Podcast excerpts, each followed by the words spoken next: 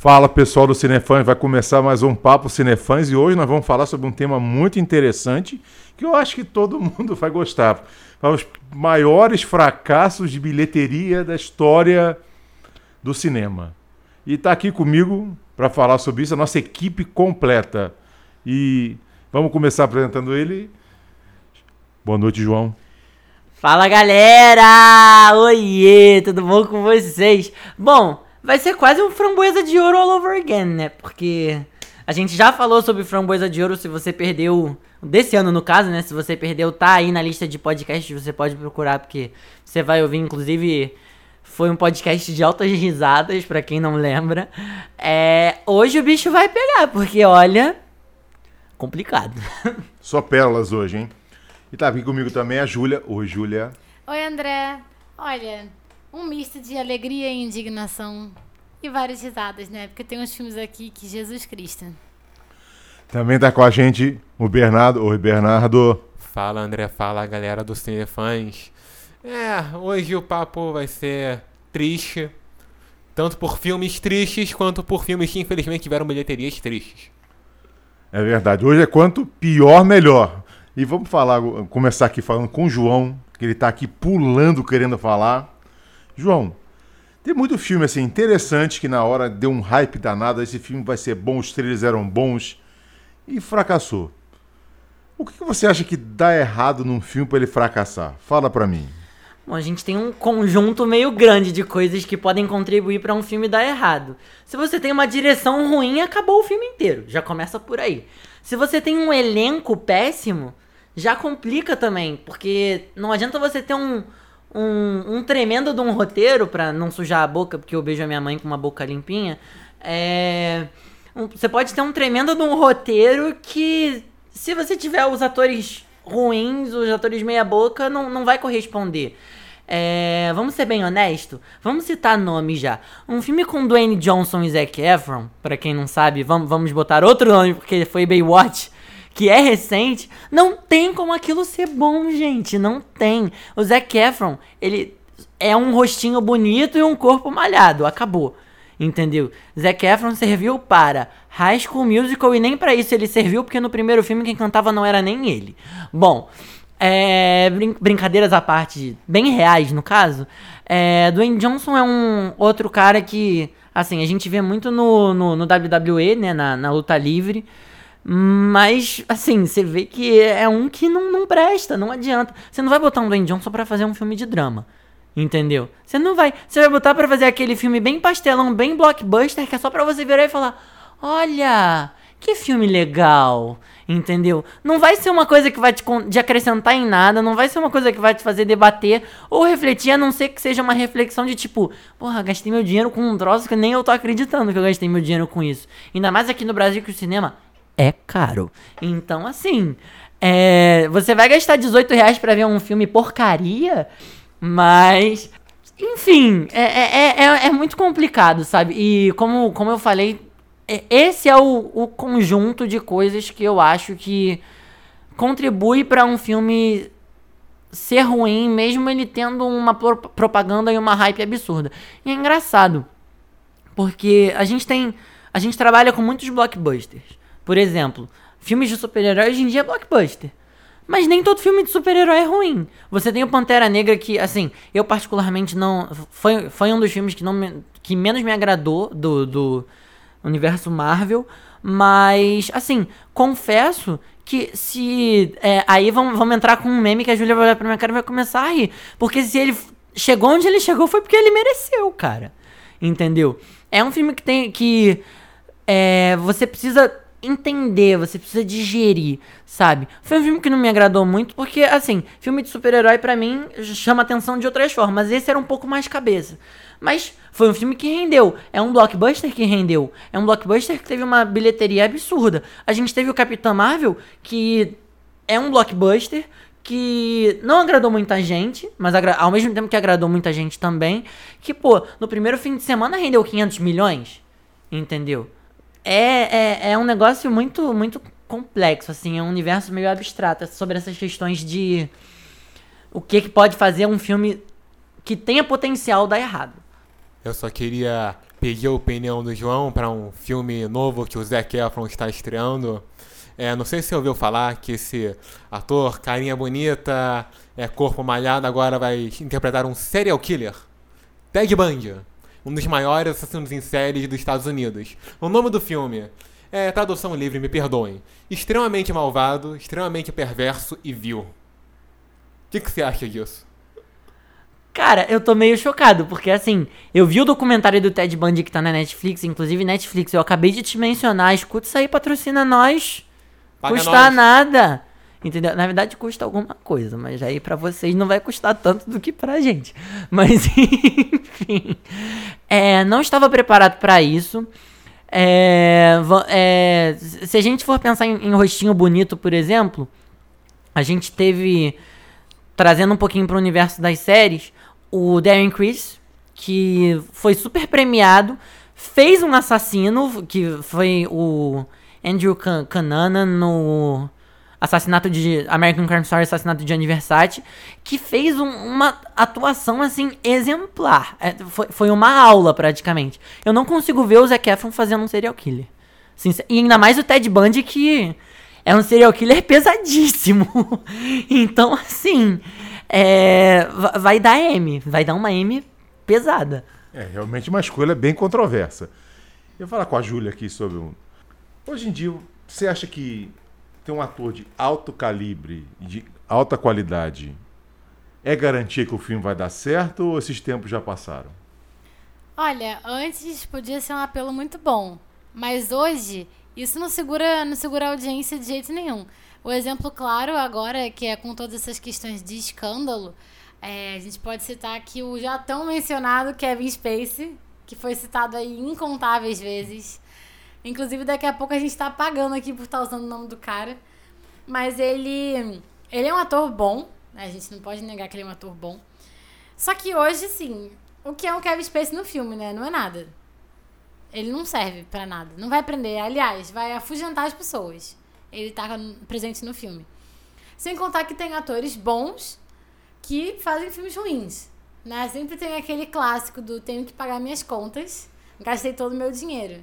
E é por isso que o Nicolas Cage é tão ruim. Ele sabe ser bom, ele só não é. Porque ele precisa pagar as contas nele, né? O boleto que chega todo mês, ele tem que pagar. Mas eu, eu acho que tem muitos atores que às vezes eles não são nem é, não são nem bons precisamente, né? Eles são atores que hum, são bons em papéis específicos, mas que isso já chama as pessoas porque sabe que vai ser bom aquele cara fazendo aquele papel. Por exemplo, o Johnny Depp também envolvido em vários, várias polêmicas, mas o Johnny Depp ele consegue trazer sempre aquele papel do cara excêntrico, que é meio diferente, que tem uma vida diferente, essa coisa da anormalidade, do sobrenatural. Ele traz e ele fazendo fica muito bom, porque ele entra no papel. E só que assim, se você botar o Johnny Depp pra fazer um filme de drama, não vai ficar bom. Ele sendo uma pessoa, sabe, normal. Não, eu acho que não vai ficar bom. E é, é bem essa questão que até o João falou, né, do do Zac Efron mesmo, ou até do Dwayne Johnson. Você pensar em atores que eh, servem para um propósito e nesse propósito eles funcionam bem. Por exemplo, Dwayne Johnson, ele vai conseguir fazer filme de ação. Agora, quando ele fez o Fada do Dente, mas aí a gente vê que o que o ator ele não, não é dinâmico, ele não sabe fazer muita coisa. Isso a gente pode pensar até é, não precisa nem ir tão longe, num ator que, assim, é conhecido por fazer filme bem meia-boca, né? Como o Dwayne Johnson. A gente pode pensar num ator que é bom. Tipo, o Ed Redmayne. Ele é um ator bem renomado. Ganhou Oscar, ganhou Globo de Ouro, vários filmes famosos. Mas ele fez o Destino de Júpiter. Né? E o Destino de Júpiter foi uma bela porcaria. E a gente, a gente consegue ver que o potencial do ator não está sendo bem aproveitado ali. Então, assim, você ser um ator bom não te prende no filme. Porque o Ed Redmayne, o Nicolas Cage, apesar dos apesares, são atores bons. Mas eles são escalados para filmes ruins. Né? Como O Cavaleiro Sem Cabeça. Esse é um filme que dói no coração. Nicolas Cage, assim, não dá uma dentro. Assim, como- Motoqueiro fantasma também. Motoqueiro fantasma.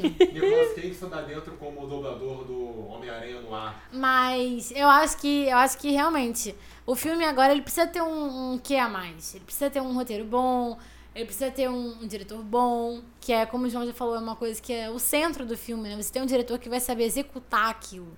Às vezes a ideia é boa, mas fica ruim, né? Que foi até o caso do Destino de Júpiter. A, a premissa era bem ok. E aí o filme foi uma bela porcaria. Então, tem coisas que você, na teoria, parece bom, mas não rola. É, quer uma coisa, só pra acrescentar, eu falei em blockbuster, falei em filme de super-herói. É, muitas coisas dão certo na sorte. O Chris Evans teve uma, um péssimo trabalho no Quarteto Fantástico. O Capitão América, na minha humilde opinião, é o pior dos super-heróis que tem. Mas por incrível que pareça, calhou, entendeu? Caiu bem pra ele. Ele faz bem. É um, é um personagem que, que ficou bom pra ele, sabe? E é engraçado. Tem muito ator premiado, como é o caso da própria da, da Brie Larson agora no Capitã Marvel, que topa fazer esses filmes que, de certa forma, são. Eu não vou, não vou dizer, não quero dizer inferiores, porque não é, não é porque são blockbusters que são men- menos menos do que, no caso dela, um quarto de Jack, sabe? Até porque o Capitão Marvel traz umas questões muito interessantes até com relação a- a- ao feminismo, ao empoderamento feminino e tal. Ela é, ela é um marco como a primeira personagem super-heroína protagonista da Marvel, é, com um filme só dela. Então, assim, a gente tem umas sacadas de produção que são muito boas, sabe? É, o próprio Robert. é, falando de novo de Marvel. Robert Downey Jr. de Homem de Ferro. Eu não vejo ninguém fazendo Homem de Ferro que não seja o Robert Downey Jr. Não vejo. Eu não consigo visualizar ninguém.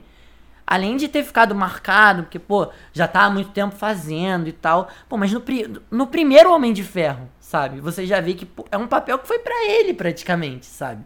Então, assim, o que é, o- as coisas elas dependem de muita coisa pra render mas é, também tem essa parada da produção ter essas sacadas sabe se você tiver uma equipe boa aquilo ali já, já, já, já agrega pra o filme render e valer muito a pena sabe é isso Realmente, são pontos interessantes. Até porque o cinema está bem caro o ingresso, então a produção tem que ser razoavelmente interessante para atrair a gente para o cinema, né? Senão fica difícil, né?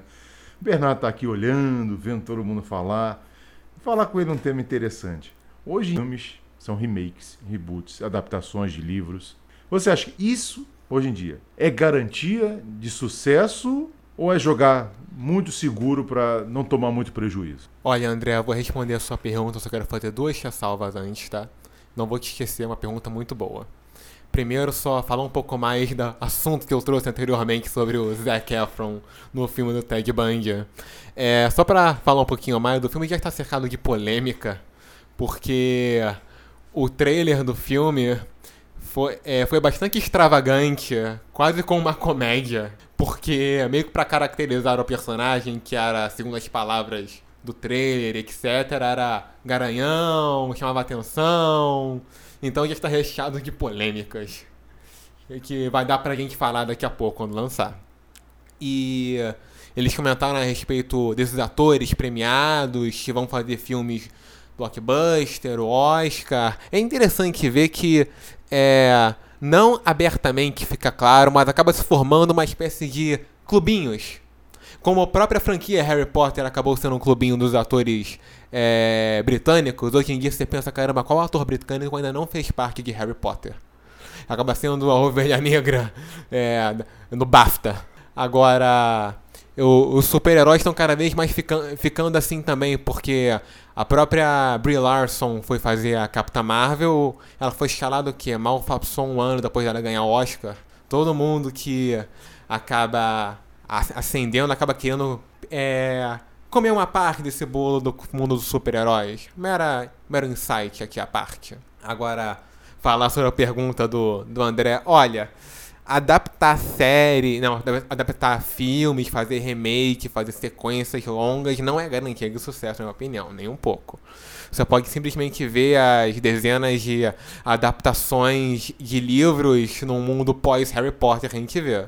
o próprio, a própria franquia Percy Jackson e o Ladrão de Raios é, foi um fracasso. Ela terminou depois do segundo, segundo filme. E o João Jogos Vorazes também foi outro. É, Jogos Vorazes, João falou agora. Também eu, tem quem gosta, quem, quem, quem não goste. Eu esperava um pouco mais daquela franquia. E a própria série Divergente não foi tão, tão grande quanto se imaginava. Até hoje tem, é, se tem comentários se vai sair o último filme ou se não vai, vai ser série, não vai. Os atores, nem os atores estão querendo participar mais. A própria série dos filmes do Instrumentos Mortais é, não rolou depois do primeiro filme, virou série agora. A própria série está terminando é, meio que apressado, eu diria até. Então, é, eu não acho isso uma fórmula para o sucesso. Né? Meramente você adaptar um, um livro, algo do gênero que vai vender. Isso pode não, não render, isso, isso fica muito sujeito às críticas, inclusive quem já é fã. E no que diz respeito à sequência e remakes, você também é sujeito a, muito, a muita crítica, muita sequência, a, então, a remake, sequência, etc e tal. O, o próprio, se a gente falar até do, do Exterminador do Futuro, essa franquia, é, quando James Cameron saiu da direção, teve o 3, o 4, o 5 recentemente, é, todos muito ruins, muito criticados. Esse ano, em novembro, sai o 6. E o que James Cameron, agora como produtor, não como diretor, fez. Ó, gente, a gente não vai considerar nada depois do julgamento final, tá? Melhor coisa possível. Então, mais é sempre sinônimo de melhor. Até, na minha humilde opinião, sequências de, de animações, de, outros, de outras produções dessa não são garantidas. Bota os nomes. Bernardo. Fala, Então eu vou sei falar, que você então quer eu falar. vou falar, João, falar na tua cara Fala. aqui mesmo. Pra mim, Fala. Incríveis 2 não é bom. Pra mim, Discordo. Procurando Dory não é bom. Não vi. Não. Pra mim, ó. sequência de Tem que falar, tem que falar nome. Não pode ficar em cima do muro, Ó, não. o único, que, Ah, o único que eu aceito, o único que eu aceito, Toy Story. Toy Story, as sequências são boas. Eu admito isso. O resto não é bom.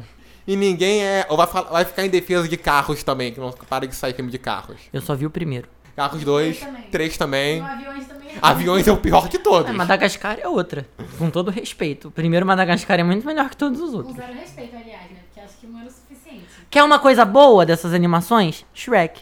Só agaram no terceiro. O quarto foi bom.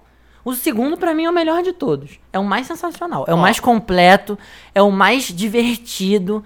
Não, só, só que assim, o primeiro tem aquela parada também da. Porque a gente, a gente fica muito nessa nostalgia também, né? Do primeiro, que o primeiro tem. Pô, o burro é o melhor personagem que. o- Pra mim, o burro é o que rouba a cena no primeiro filme. Você pode me devolver o microfone? Por um instantinho, porque a fala era minha. Fica à vontade.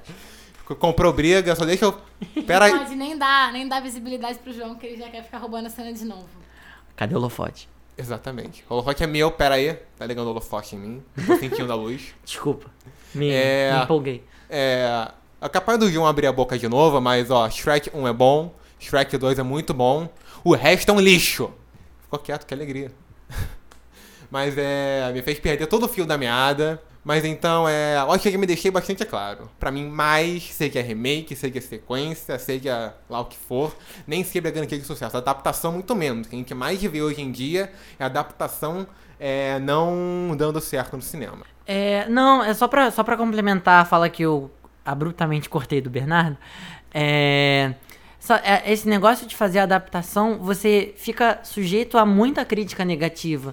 Porque você não consegue encaixar uma história inteira de um livro de, vamos supor, 300, 400 páginas em uma hora e 50 de filme, duas horas, sabe?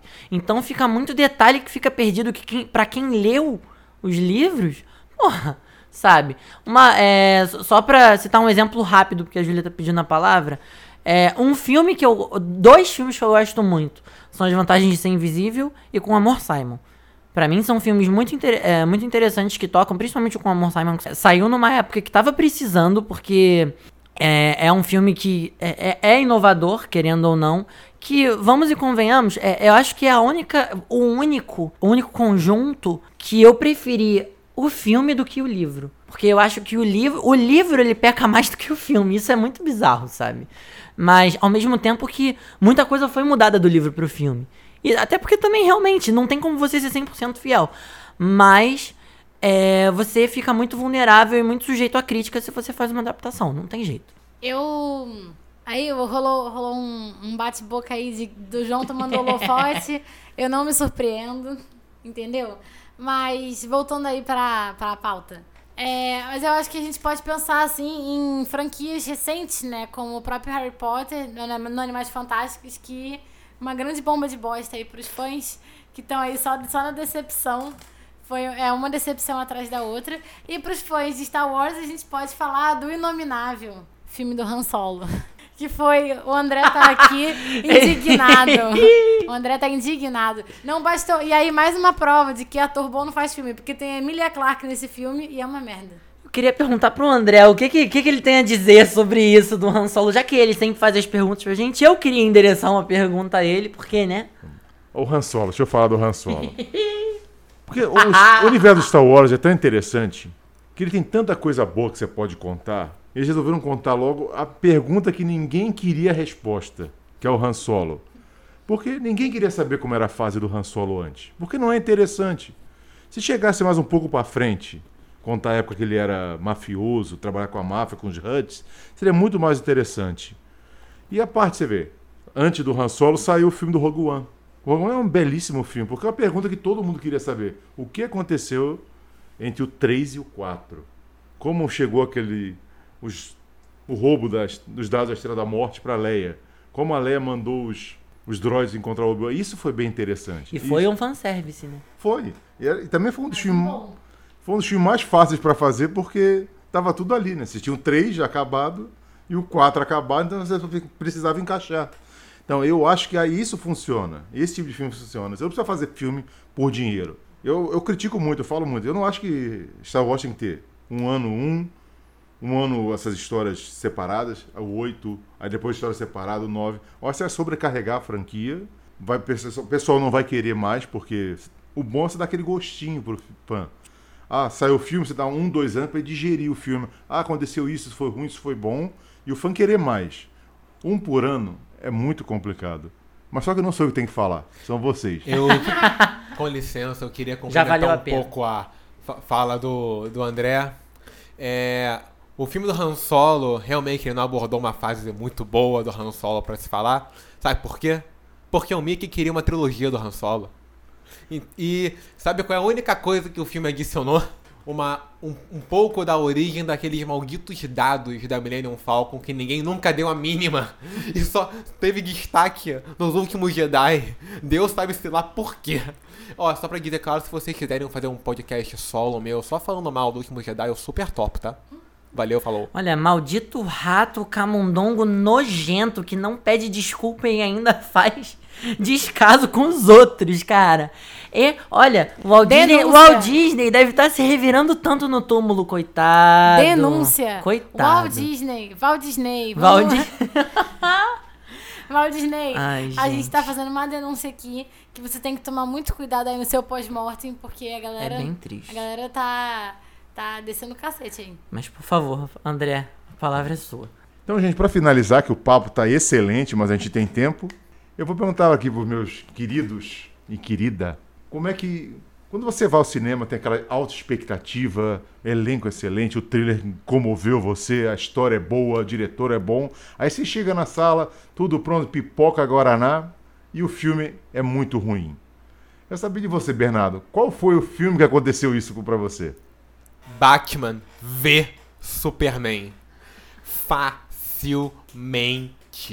Eu estava todo empolgado pelo filme, maravilhosamente empolgado. Tudo bem que teve tra- aquele trailer do qual não vou falar, porque eu finjo que ele não existe. Mas eu fui lá todo animado, que por isso não vai atrapalhar minha experiência. Falta ver todo o desenvolvimento, o personagem, quero ver mais do Batman e tudo mais. Eu chego lá, André, eu, eu, tenho, eu tenho um dom. Eu tenho um dom. Meus cinco minutos, eu consigo ver pela montagem, pelas cenas, eu consigo perceber, esse filme vai ser um filme ruim. Eu consigo ver na cara que vai ser um filme ruim. Vai ser um filme tão ruim.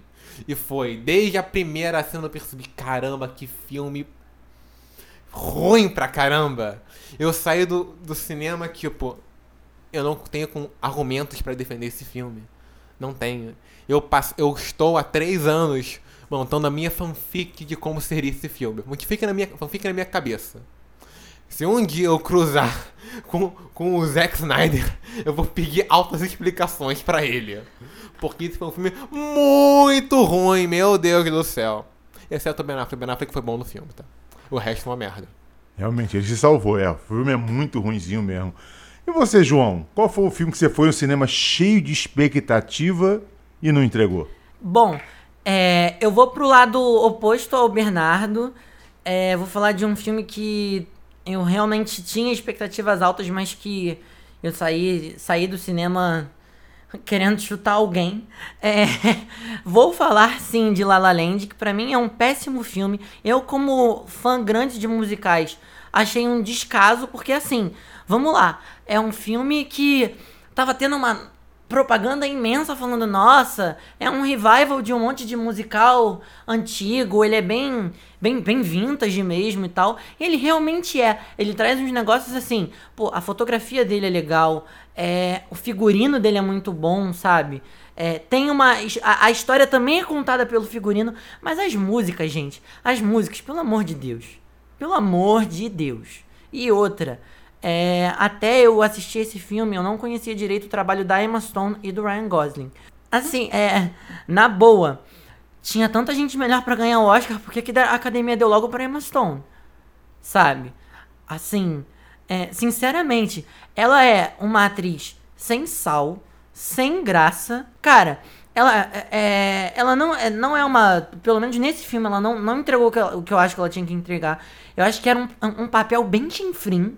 Sinceramente, que casal chinfrim. Assim, eles podem ter, podem ter feito trocentos filmes juntos, ter, serem um, um já, já estarem acostumados a trabalhar junto e tal, mas assim, sinceramente, para quem não sabe, Emma Watson ia fazer ia fazer teste pro, pro La La Land. Emma Watson não fez teste pro La La Land porque tava na mesma época do live action da Bela e a Fera. Emma Watson se deu bem. porque assim, é, La La Land pra mim é uma das maiores queimações e que me... Júlia assistiu o filme comigo, Júlia sabe as minhas opiniões. Eu realmente saí do, do, do... Não sei se você vai lembrar, mas eu realmente saí do cinema meio... Sabe, meio xoxo porque foi um filme que me decepcionou de uma forma bizarra.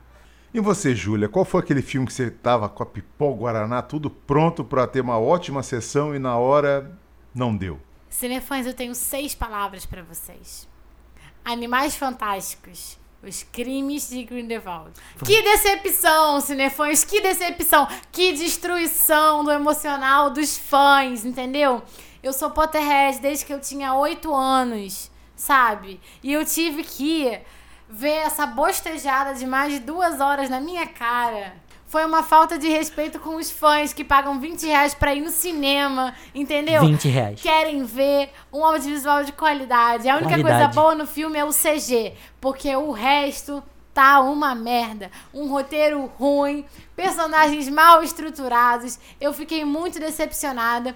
E eu acho que eles estão estragando o que eles podiam estar tá explorando com o universo de Harry Potter com esse filme, que agora não vão ser três, vão ser cinco. Então, além de ter que ir no cinema, não vou no cinema mais uma vez, vou no cinema mais três vezes para assistir essa continuação que deve ir de mal a pior. Eu espero muito que a J.K. Rowling e o David Yates consigam reverter a merda que eles fizeram nesse segundo filme para poder continuar com o que merece Harry Potter e o universo de Harry Potter no cinema. E eles não merecem isso, entendeu? Eles não mereceram.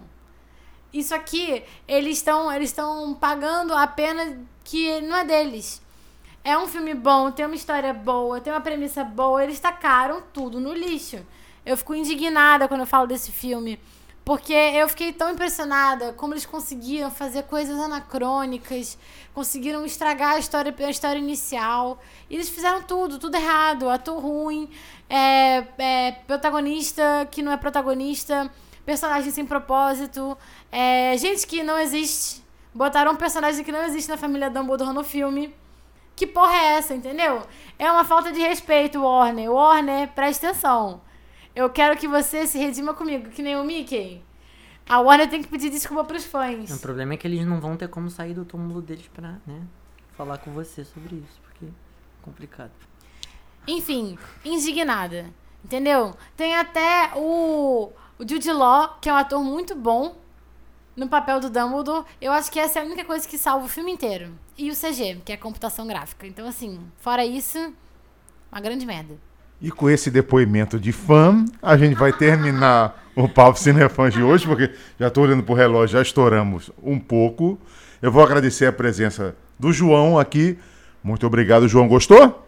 Olha, é, é muito legal gravar essas coisas, né, cara? Ainda mais falar sobre, sobre esses assuntos que são bem. É, cu- cutucar onça com vara curta, sabe? Eu, eu acho isso sensacional. Mas assim, só pra recapitular uma parada, é, principalmente o início do podcast, eu acho que a palavra-chave de tudo é produção. Se a produção não tiver com a, com a cabeça no lugar, não tiver um foco, vai jogar dinheiro no lixo. Vai jogar dinheiro no lixo. É isso, gente. Acabou. Muito obrigado a todos que ouviram. Muito obrigado a presença da Júlia, do André, do Bernardo. É. Muito legal esse podcast de hoje. Foi bem divertido. E é isso aí, gente. Tchau, tchau. Realmente foi bem divertido. E você, Júlia? Obrigado pela participação. Gostou? Olha, faltei a terapia essa semana. Foi meu momento de extravasar aqui. A indignação que tem no coração da pessoa. É bom você falar mal de coisas que merecem ser faladas mal. Então, muito obrigada por dar essa oportunidade pra gente. Porque o fã, ele quer o service feito direito. Ele não quer essa merda que eles entregam aí no audiovisual. Então, a gente quer falar mal. Muito obrigada, André. Muito obrigada, João, Bernardo. Muito obrigada, cinefãs, que ouviram aí a minha indignação, minha exaltação vocal. Aumentei uns tons de voz aí pra poder falar. A indignação do fã, ela não tem limite. Mas é isso, gente. Valeu. Isso aí. Você, Bernardo. Obrigado pela participação. Gostou? Então, André, gostei bastante. É bom falar mal que as coisas te merecem, como a Júlia falou. Agradeço a você, André, ao João, a Júlia, a todos por estarem aqui comigo para ouvir isso. Mas da próxima vez que alguém roubar o meu, meu spotlight aqui, eu vou. Eu vou usar uma arma de taser na pessoa, tá? Porque eu. Porque eu sou possessivo quanto ao meu microfone aqui. E eu sou indignado com isso. E se alguém falar a respeito disso agora, vou usar um taser agora. Sim, é com você, João. É com você, João. Mentira. Isso aí, com essa leve troca de gentilezas, a gente termina o podcast de hoje. Não esquece de seguir o Cinefãs nas redes sociais, no Facebook Cinefãs, no Instagram, Twitter, arroba Cinefãs Oficial. Então agora tem, nós temos nosso canal no YouTube também, o Cinefãs TV. Corre lá para dar uma olhadinha, tem muita coisa boa, vai no nosso site. Eu tô correndo que o tempo tá acabando. Netflix patrocina nós. Também Netflix liga pra gente. E até a próxima. Valeu!